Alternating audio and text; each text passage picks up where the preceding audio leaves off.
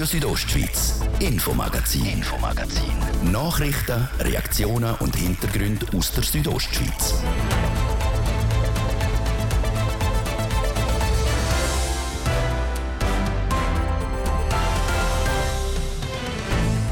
Nach der grossen Bündner Parteien Mitte, SVP, FDP und SP hat jetzt auch die grünliberale Partei in den Wahlkampfmodus geschaltet. In etwas mehr als fünf Monaten sind die eidgenössischen Wahlen und bei denen will die GLP unbedingt den ehemaligen Nationalratssitz von Josias Gasser zurückholen. Arbeitskräftemangel, auch Lokführer und Lokführerinnen sind heiß begehrt. Es hat zu wenig. Auch die RHB kennt das Problem. Und ein Problem haben zurzeit auch die Bäuerinnen und Bauern. Der viele Regen macht ihnen zu arbeiten, vor allem im Norden von Graubünden. Das Thema heute im ersten Teil vom Infomagazin auf RSO vom Dienstag, am 16. Mai. In der Redaktion ist Martin de Platzes. Guten Abend. Am 22. Oktober wählt die Schweiz einen neuen Nationalrat und auch einen neuen Ständerat. Jetzt rund fünf Monate vor dem Wahlsonntag ist in Graubünden auch die grünliberale Partei im Wahlkampfmodus angekommen. Die GLP hat 20 Kandidatinnen und Kandidaten nominiert. Die sind verteilt auf vier Listen, eine Hauptliste und drei Unterstützerlisten. Und auch die jungen Grünliberalen treten mit einer Liste an. Die Hauptliste die wird angeführt von der GLP-Kantonalpräsidentin, der Grossrätin Geraldine Danuser. Das letzte Mal ist die GLP Graubünden 2015 mit dem Josias Gasser im Nationalrat vertreten. Ich habe an der Nominationsversammlung in Chur Geraldine Danuser unter anderem auch auf die Rückeroberung von dem Sitz angesprochen. Geraldine Danuser, euer oberstes Ziel ist klar wieder der ehemalige Nationalratssitz von Josias Gasser zurückzuerobern. Ja, wir möchten das jetzt zurückerobern. Darum haben wir eine breite Strategie gewählt mit fünf Listen und möchten all unsere motivierten Mitglieder, die wir in den letzten paar Jahren gewonnen haben, auch hier zeigen. Und mit dem gehen wir eigentlich jetzt in den Wahlkampf. Ja. Bei der Wahl im 2019 haben wir einen Wähleranteil von etwas mehr als 8 Prozent im Kanton Graubünden. Gesamtschweizerisch hat die GLP stark zugelegt. In den Umfragen ist die GLP immer noch im Aufwärtstrend. Wie erleben Sie diesen Trend für Graubünden? Ja, bei uns hat man auch erst gesehen bei den Grossratswahlen, wo die grün-liberalen Fraktionsstärke erreicht haben und so eigentlich von drei auf sieben Sitze können erhöhen. Auch wir rechnen jetzt da, dass wir noch weiter zulegen können. Programmatisch ist die GLP aus meiner Sicht jetzt schwer zu umfassen. Wo sind eure Schwerpunkte? Sicher mal Klima und Umwelt und auch Europa? Ja, also unsere Schwerpunkte liegen beim Klimaschutz, bei der äh, progressiven Gesellschaftspolitik und bei äh, Europapolitik, wo wir einfach eine offene und vernetzte Schweiz Was die Europapolitik anbelangt, da wird die offene etwas, was Sie deutlich erwähnt haben. Die Schweiz braucht ein Rahmenabkommen oder sogar auch einen Beitritt zum EWR. Ja, wir sind so vernetzt mit der EU, die Beziehungen sind zentral und unseres Erachtens geht es nur über ein Rahmenabkommen oder über den EWR-Beitritt, dass man da kann die Beziehungen so weiter fortführen kann. Aber gerade was Europa anbelangt und auch andere Themen wie die Altersvorsorge etc., da werden wir abbremst in der nationalen Politik von den Polparteien. Können ihr da Gegensteuer geben? Ja, darum braucht es eben genau, dass man noch mehr Grünliberale wählt nach Bern. Eine Stärke der GLP ist das Milieu, wo ihr als Partei ansprechen könnt, urban gut, bildet, modern und umweltfreundlich. Funktioniert das auch in Graubünden? Ja, wir haben jetzt gerade gesehen bei den Grossratswahlen, wo wir weiterhin können zulegen können. Wir haben hier Antworten, die die Bevölkerung auf ihre Sorgen haben möchte. Jetzt gerade vor vier Jahren bei den eidgenössischen Wahlen hat die GLP im Kanton Graubünden der SP zum zweiten Sitz verholfen.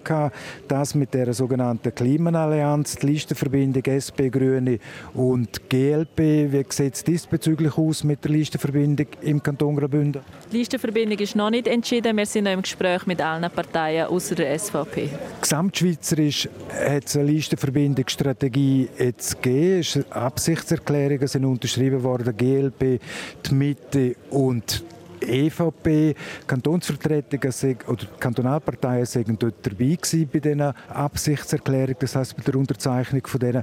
Sind ihr aus Graubünden für GLP auch dabei gewesen? Wir sind im engen Austausch mit der GLP Schweiz, aber das, also dort sind nicht die Kantonspräsidenten dabei gewesen. Wenn gesamtschweizerisch jetzt die Strategie festgelegt worden ist, also GLP, Mitte und EVP, ist es dann nachliegend, dass es auch in Graubünden eine bürgerliche Allianz gibt, wo die GLP auch mitmacht? Es ist eine der Möglichkeiten. Und die SP die wäre aber in Anführungs- und Schlusszeichen traurig, wenn ihr von GLP nicht mitmachen würden bei dieser Klimaallianz. Ja, davon gehe ich auch aus. Äh, wir sind momentan sehr beliebte Listenverbindungspartner. Also eigentlich möchten alle mit unserer Listenverbindung eingehen. Und wir dürfen jetzt entscheiden. Wo sehen Sie denn als Kantonalpräsidentin die höheren Chancen im links-grünen Lager oder im bürgerlichen Lager, um für GLP einen Sitz wieder zurückzuerobern? Ja, das ist noch momentan, werden wir das noch analysieren. Wir sind etwas mehr als fünf Monate vor den eidgenössischen Wahlen im Oktober. Wann dürfen wir damit rechnen, dass die Listenverbindungen offiziell dann auch genannt werden? Wir gehen davon aus, dass wir in den nächsten paar Wochen den Entscheid für die Listenverbindung kommunizieren das hängt auch zusammen mit der Strategie für GLP Schweiz. Wir sind dort im engen Austausch, auch mit den anderen Parteien, eben Kantonalparteien. Und darum braucht es einfach ein Weile, bis da wirklich alle Gespräche sorgfältig geführt sind. Können Sie sagen, von wem werden Sie am meisten umgarnt? Von allen. Ja, und Geraldine Denauser, sie geht davon aus, dass der Entscheid, mit wem die GLP eine Listenverbindung eingeht, in den nächsten Wochen sollte zustande kommen. Die eidgenössischen Wahlen in der National- und Ständerat, die sind dann am Sonntag, am 22. Oktober.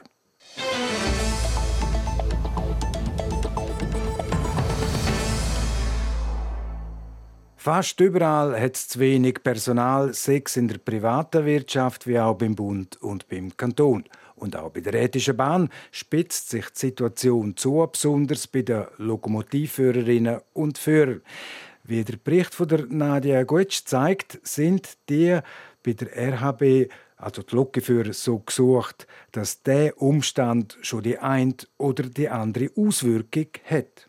Auch die Rätische Bahn kämpft mit dem Fachkräftemangel. Konkret fehlt es der RHB an Lokführer, wie der Carlo Kuster, Leiter Lokpersonal, erklärt. Wir haben einen grossen Teil der Lokführer, der in den nächsten Jahren auch in Pension geht. Und gleichzeitig äh, bauen wir auch unser Angebot immer weiter aus. Wir haben immer mehr äh, Züge, die für unsere Kunden unterwegs sind. Und das ist natürlich äh, eine Schere, die sich da auftut.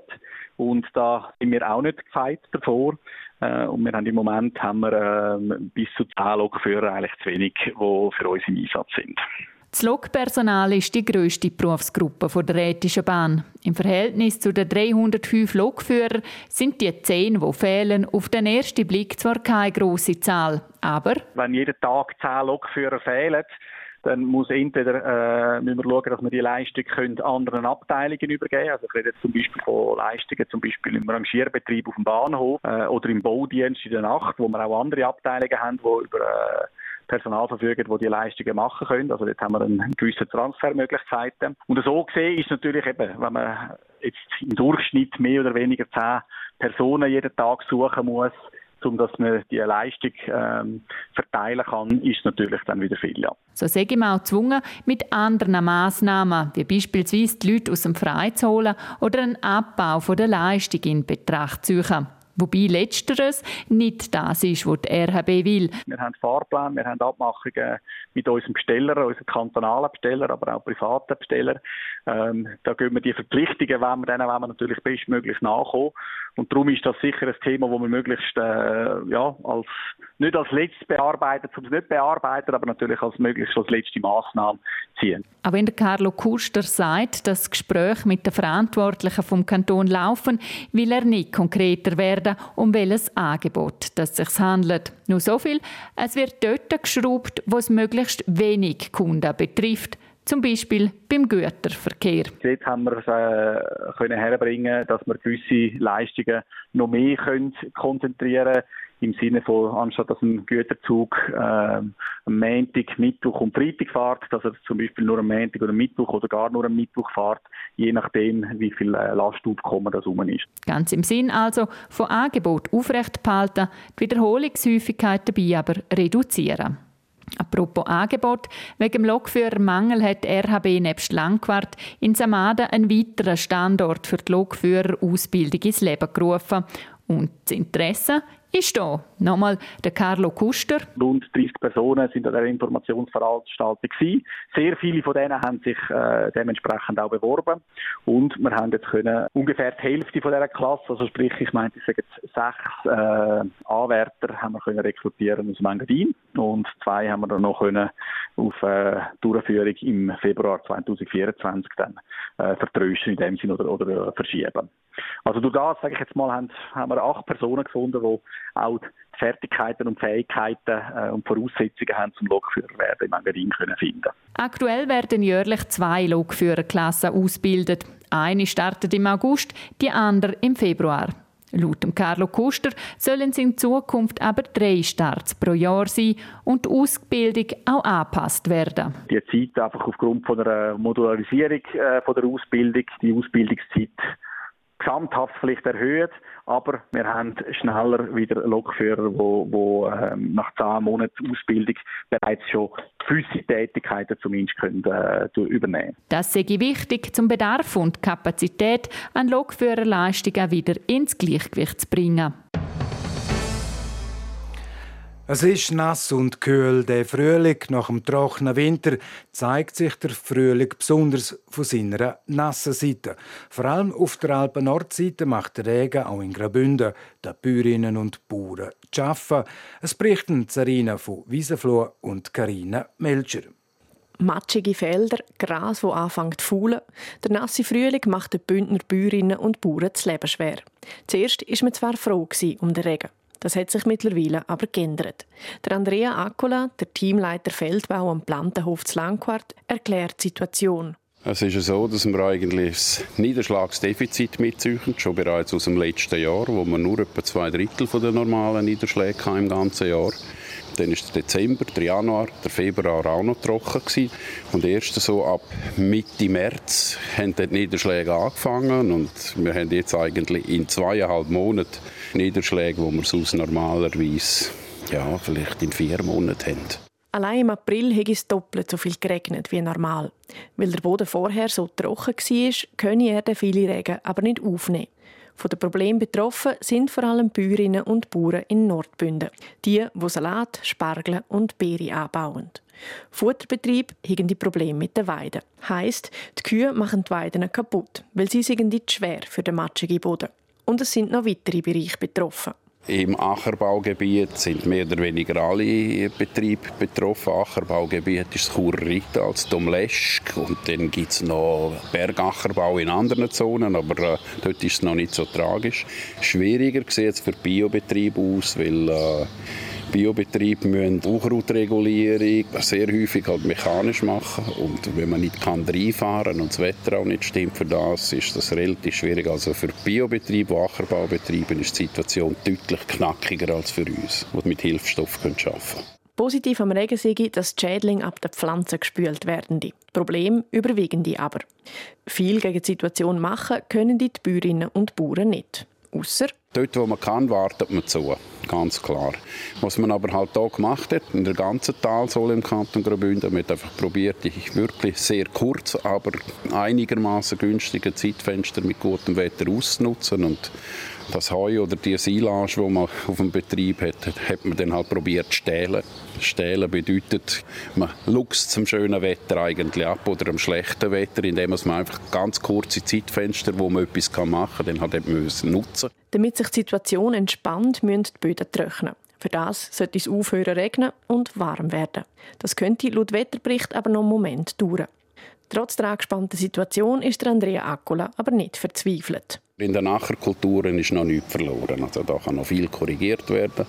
Wir haben zum Teil wunderschöne Getreidebestände. Da ist das Potenzial da für sehr gute Erträge. Also da habe ich jetzt noch kein Muffensausen. So nasse Jahre gäbe es immer wieder. Zuletzt im 2018. Andrea Accola ist aber noch mehr aufgefallen. Dass das Wetter extrem größer werden. Also es kann nicht mehr normal regnen, sondern es seicht, Entschuldigung, oder es ist einfach trocken und es regnet nicht. Die Extreme nehmen zu. Man sieht auch Gewittertätigkeit, Hagelereignisse und so weiter werden einfach größer. Viel vorbeugen können wir nicht. Die Bündner Bäuerinnen und Bauern nehmen es, wie es käme. Besser aussieht dort die aktuelle Situation in Südbünden, zum Beispiel im Unterengadin. Anfangen heuer tut man dort etwa in einem Monat.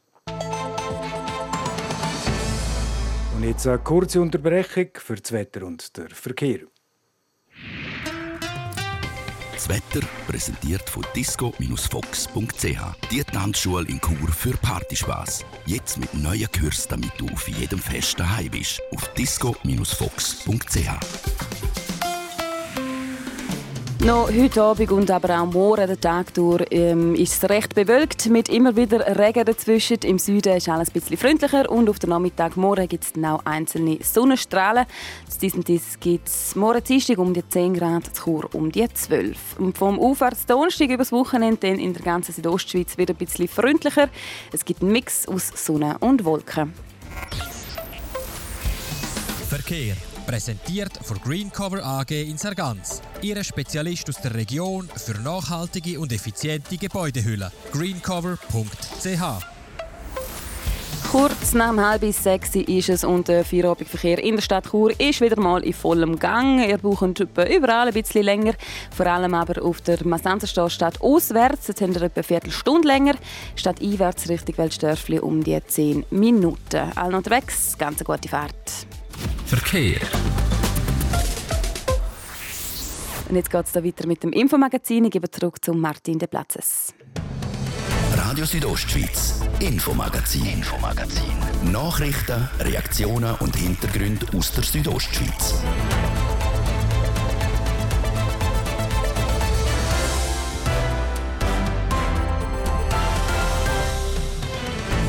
Es ist 28 Minuten vor 6 Uhr im Infomagazin. Jetzt die Themen. Wir sind auf einer Zeitreise in Valendas. Dort haben fünf und sechs Klässler im Stall ein archäologisches Museum eingerichtet. Und sportlich sind wir in Riga, wo die Schweizer Eishockey-Nationalmannschaft an der WM im dritten Match der dritte Sieg im Visier hat gegen den Aussenseiter Kasachstan. Am Rand der imposanten Rheinschlucht in der Gemeinde Safietal haben in Fallendas die Schülerinnen und Schüler der 5. und 6. Primarklasse im Stall ein Museum eröffnet. Gesehen kann man dort die verschiedensten Sachen. Was für eine Idee hinter dem Projekt steckt dort und wie das Museum entstanden ist, darüber der Bericht von der Anatina Schlegel. Einfach mal ein Museum eröffnen, das macht man normalerweise nicht von heute auf morgen. Bei der 5. und 6. Primarklasse aus Valendas ist es aber doch recht schnell gegangen. Zusammen mit der Pädagogischen Hochschule Graubünden, kurz PHGR, haben sie sich in nur wenigen Tagen vorbereitet und dann auch schon Türen zu ihrem Museum geöffnet. Für das hat jedes Kind ein alter und ein neuer Gegenstand von daheim mitgenommen. Ich habe ein Steinfass mitgenommen und eine Flasche. Also vom alten Gegenstand habe ich einen Zirkel mitgenommen und vom neuen habe ich ein Lego-Klötzchen. Also ich habe eine Gusszange mitgenommen, wo man früher Munition gemacht hat.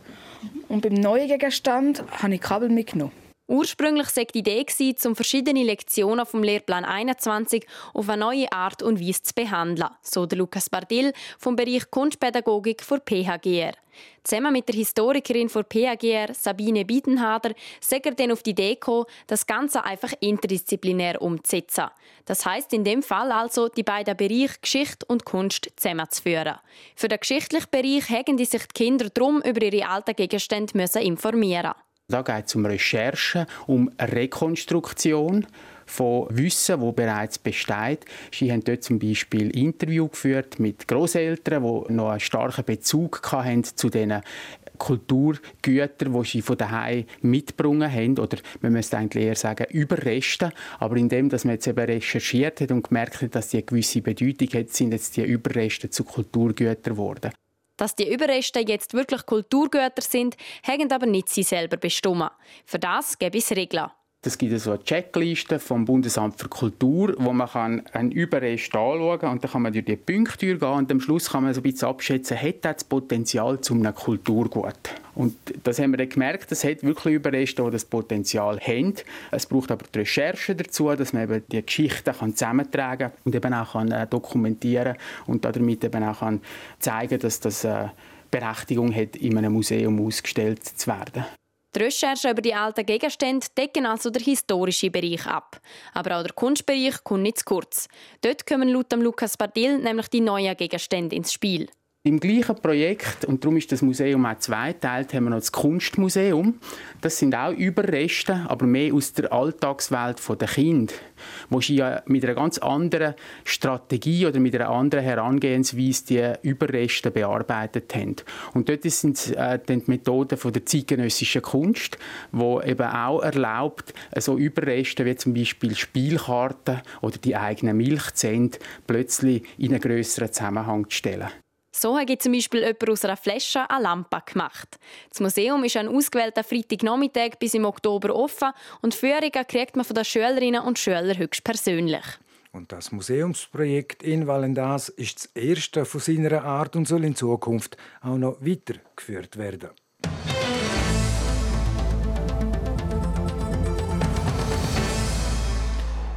Sechs Punkte, 10 zu 0 Goal. Die Schweizer Eishockey-Nationalmannschaft ist souverän in die WM gestartet. Gegner sind jetzt mit Slowenien und Norwegen aber auch nicht die stärksten Hockey-Nationen Heute Abend geht es gegen Kasachstan weiter. Unser Sportchef Roman Michel ist in Riga vor Ort. Der Livio Biondini hat mit ihm über das heutige Spiel geredet. Roman, die Schweiz ist eigentlich souverän in die WM gestartet. Zwei Spiele, zwei Siege, kein Goal gekriegt. Auf dem Papier läuft es bis jetzt perfekt für die Schweizer Nazi. Ja, das kann man definitiv so sagen. Oder? Es sind zum einen die zwei Siege, die sechs Punkte, die hat man ja eigentlich budgetiert. Das sagt auch der Nationaltrainer, Patrick Fischer so. Ähm, die beiden Siege gegen die Slowenen und gegen die Norweger. Was aber schon Spaß macht, das ist die Art und Weise, wie die Schweizer auftreten. Wir hat äh, vorher eigentlich über alle Linien können, ähm, Goalchancen kreieren. Wir haben auch insgesamt zehn Goal geschossen in diesen zwei Spielen. Und vor allem hinten, da ist man unglaublich gut gestanden. Gegen die Norweger auch ein paar Mal müssen im Boxplay spielen und dort wirklich eigentlich kaum Chancen zugelassen. Also die Art und Weise, wie die Schweizer eben auftreten, die ist schon sehr beeindruckend gewesen. Vor allem auch die Ruhe im Spiel innen, gerade gegen die Norweger, da ist man 2 zu 0 vor. Ich könnte eigentlich erwarten, dass das im Schlussdrittel dann noch eine heikle Sache wird, dass er ein Resultat über die Bühne bringen. Aber die Norweger, die haben zwei Abschlüsse, glaube ich, dann im Schlussdrittel. Also die Ruhe vom Schweizer Nationalteam, die ist definitiv äh, eindrücklich zum sehen. Jetzt heute gegen Kasachstan, normalerweise sollte das der dritte Sieg geben, oder? Ja, die Ausgangslage auf dem Papier ist ganz klar. Oder? Für die Schweizer ist das das dritte Spiel an der WM, das dritte Spiel, wo sie eben auch Favorit sind. Es ist ein schwieriger Start eigentlich, wenn man eben immer gegen die vermeintlich kleinen Gegner muss antreten. Das heißt eben auch, dass man das Spiel muss machen, etwas, wo der Schweizer in den letzten Jahren einmal nicht so gelegen ist, aber das hat sich irgendwie so ein bisschen gewandelt. Die Schweizer, die haben wirklich kein Problem, wenn es eben darum geht, da selber das Spiel zu machen und darum erwarte ich auch gegen Kasachen einen Sieg. Allerdings, der Gegner schätze ich doch ein bisschen stärker ein als eben am Anfang die Slowenen oder auch die Norweger. ist eine Mannschaft mit einigen Spielern aus der KHL, eine Mannschaft, die extrem äh, physisch wird spielen, hat einige sehr große, einige sehr schwere Spieler bei den Kasachen im Kader drinnen. Also eine neue Herausforderung auch für die Schweiz, aber ich glaube eine Herausforderung, die auch, auch wichtig ist, um, um die Erfahrung zu machen, um nachher eben für den weiteren Verlauf des Turniers äh, parat zu sein. Gestern Mittag war noch Pressekonferenz, unter anderem wegen Kevin Fiala. Was ist dort rausgekommen? Ja, man hat vor allem gespürt, dass der Kevin Fiala noch ein bisschen gezeichnet ist äh, von dieser langen Reise. Von Los Angeles ist er über Zürich nach Riga gereist, ist dann am äh, Sonntagabend spät, kurz vor Mitternacht im Hotel angekommen. Am Montag da ist er das erste Mal am äh, Nachmittag dann auf dem Eis gestanden und heute Abend gegen Kasachstan da wird er dann sein erstes Spiel machen. Der Kevin Fiala hat vor allem auch ein bisschen darüber geredet, wie es dazu gekommen ist, dass er überhaupt nach Riga gekommen ist. Ist ja eine spezielle Geschichte. Er hat sich kurz vor den Playoffs verletzt, hat dann bei Los Angeles tatsächlich nicht alle Playoffs-Spiele können machen und der Club, der ist anfänglich zumindest äh, so ein bisschen meine Wahrnehmung nicht wirklich begeistert gewesen, dass der Kevin Fiala eben an die WM will, aber der Kevin Fiala, und das ist schon sehr speziell, der hat unbedingt das Schweizer Nationalteam unterstützen Es gibt ja viele NHL-Spieler, gerade bei den USA, bei Kanada, die eben sagen, nein, die WM, die müssen wir nicht mehr unbedingt machen nach dieser langen Saison. Und Kevin Fiala, der, der hat das unbedingt wollen, ist jetzt also da dabei bei der Schweiz. Und ich glaube, er ist schon eine riesige Verstärkung für die Mannschaft, weil er zusätzlich nochmal ein Element reinbringt als Flügelspieler, als sehr kreativ, als werbliger Flügelspieler. Das ist ein, äh, ein Profil eigentlich, wo vielleicht die Schweizer Nazi noch, noch zu wenig hat im Kader im Moment. Und wie sieht es mit dem Nico Hischier und dem Jonas Siegenthaler aus? Ja, auch da gibt es gute Neuigkeiten. Der Nico Hischier und der Jonas Siegenthaler die werden auch auf Riga kommen. sind ja in der Nacht auf den Freitag ausgeschieden in den NHL-Playoffs. Und da ist es jetzt sehr, sehr schnell gegangen, dass das Duo eben nach Riga kommen wird. Äh, am Mittwoch wahrscheinlich hier in Riga ankommen und dann am Donnerstag eben schon parat sein für die ersten Einsätze gegen die Slowakei. Dann am Donnerstag das Spiel, das vierte Gruppenspiel. Und auch bei jenen beiden gilt eigentlich, was für den Kevin Fiala auch gilt, dass sie eine extreme Bereicherung sind für die Mannschaft. Nico Hischier, einer, äh, der sehr kreativ ist, der aber auch so ein bisschen die Rolle spielt, die Balance herbringt zwischen Offensive und Defensive. Und nachher der Jonas Siegenthaler, ein extrem robuster Verteidiger, der gerade gegen Top-Nationen, Kanada, Tschechien zum Beispiel in der Gruppenphase extrem wichtig kann sein. Jetzt hat sich gegen Norwegen noch der Calvin Türkauf verletzt. Für ihn ist die WM leider vorbei.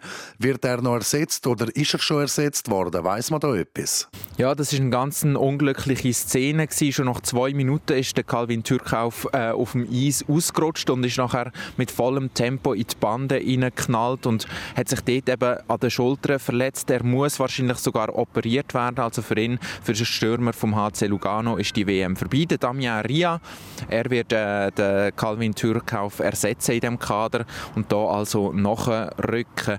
Ähm, der Tim Berni, er ist ja auch noch dabei, da in Riga, hat bis jetzt aber noch kein Plätzchen bekommen im Kader. Er bleibt aber da in Riga, genau wenn eben so etwas nochmal passieren würde, falls sich noch ein Spieler würde verletzen dann könnte man ihn eben, den Verteidiger aus der NHL, äh, nachher nominieren, um die Schweiz da äh, zu verstärken.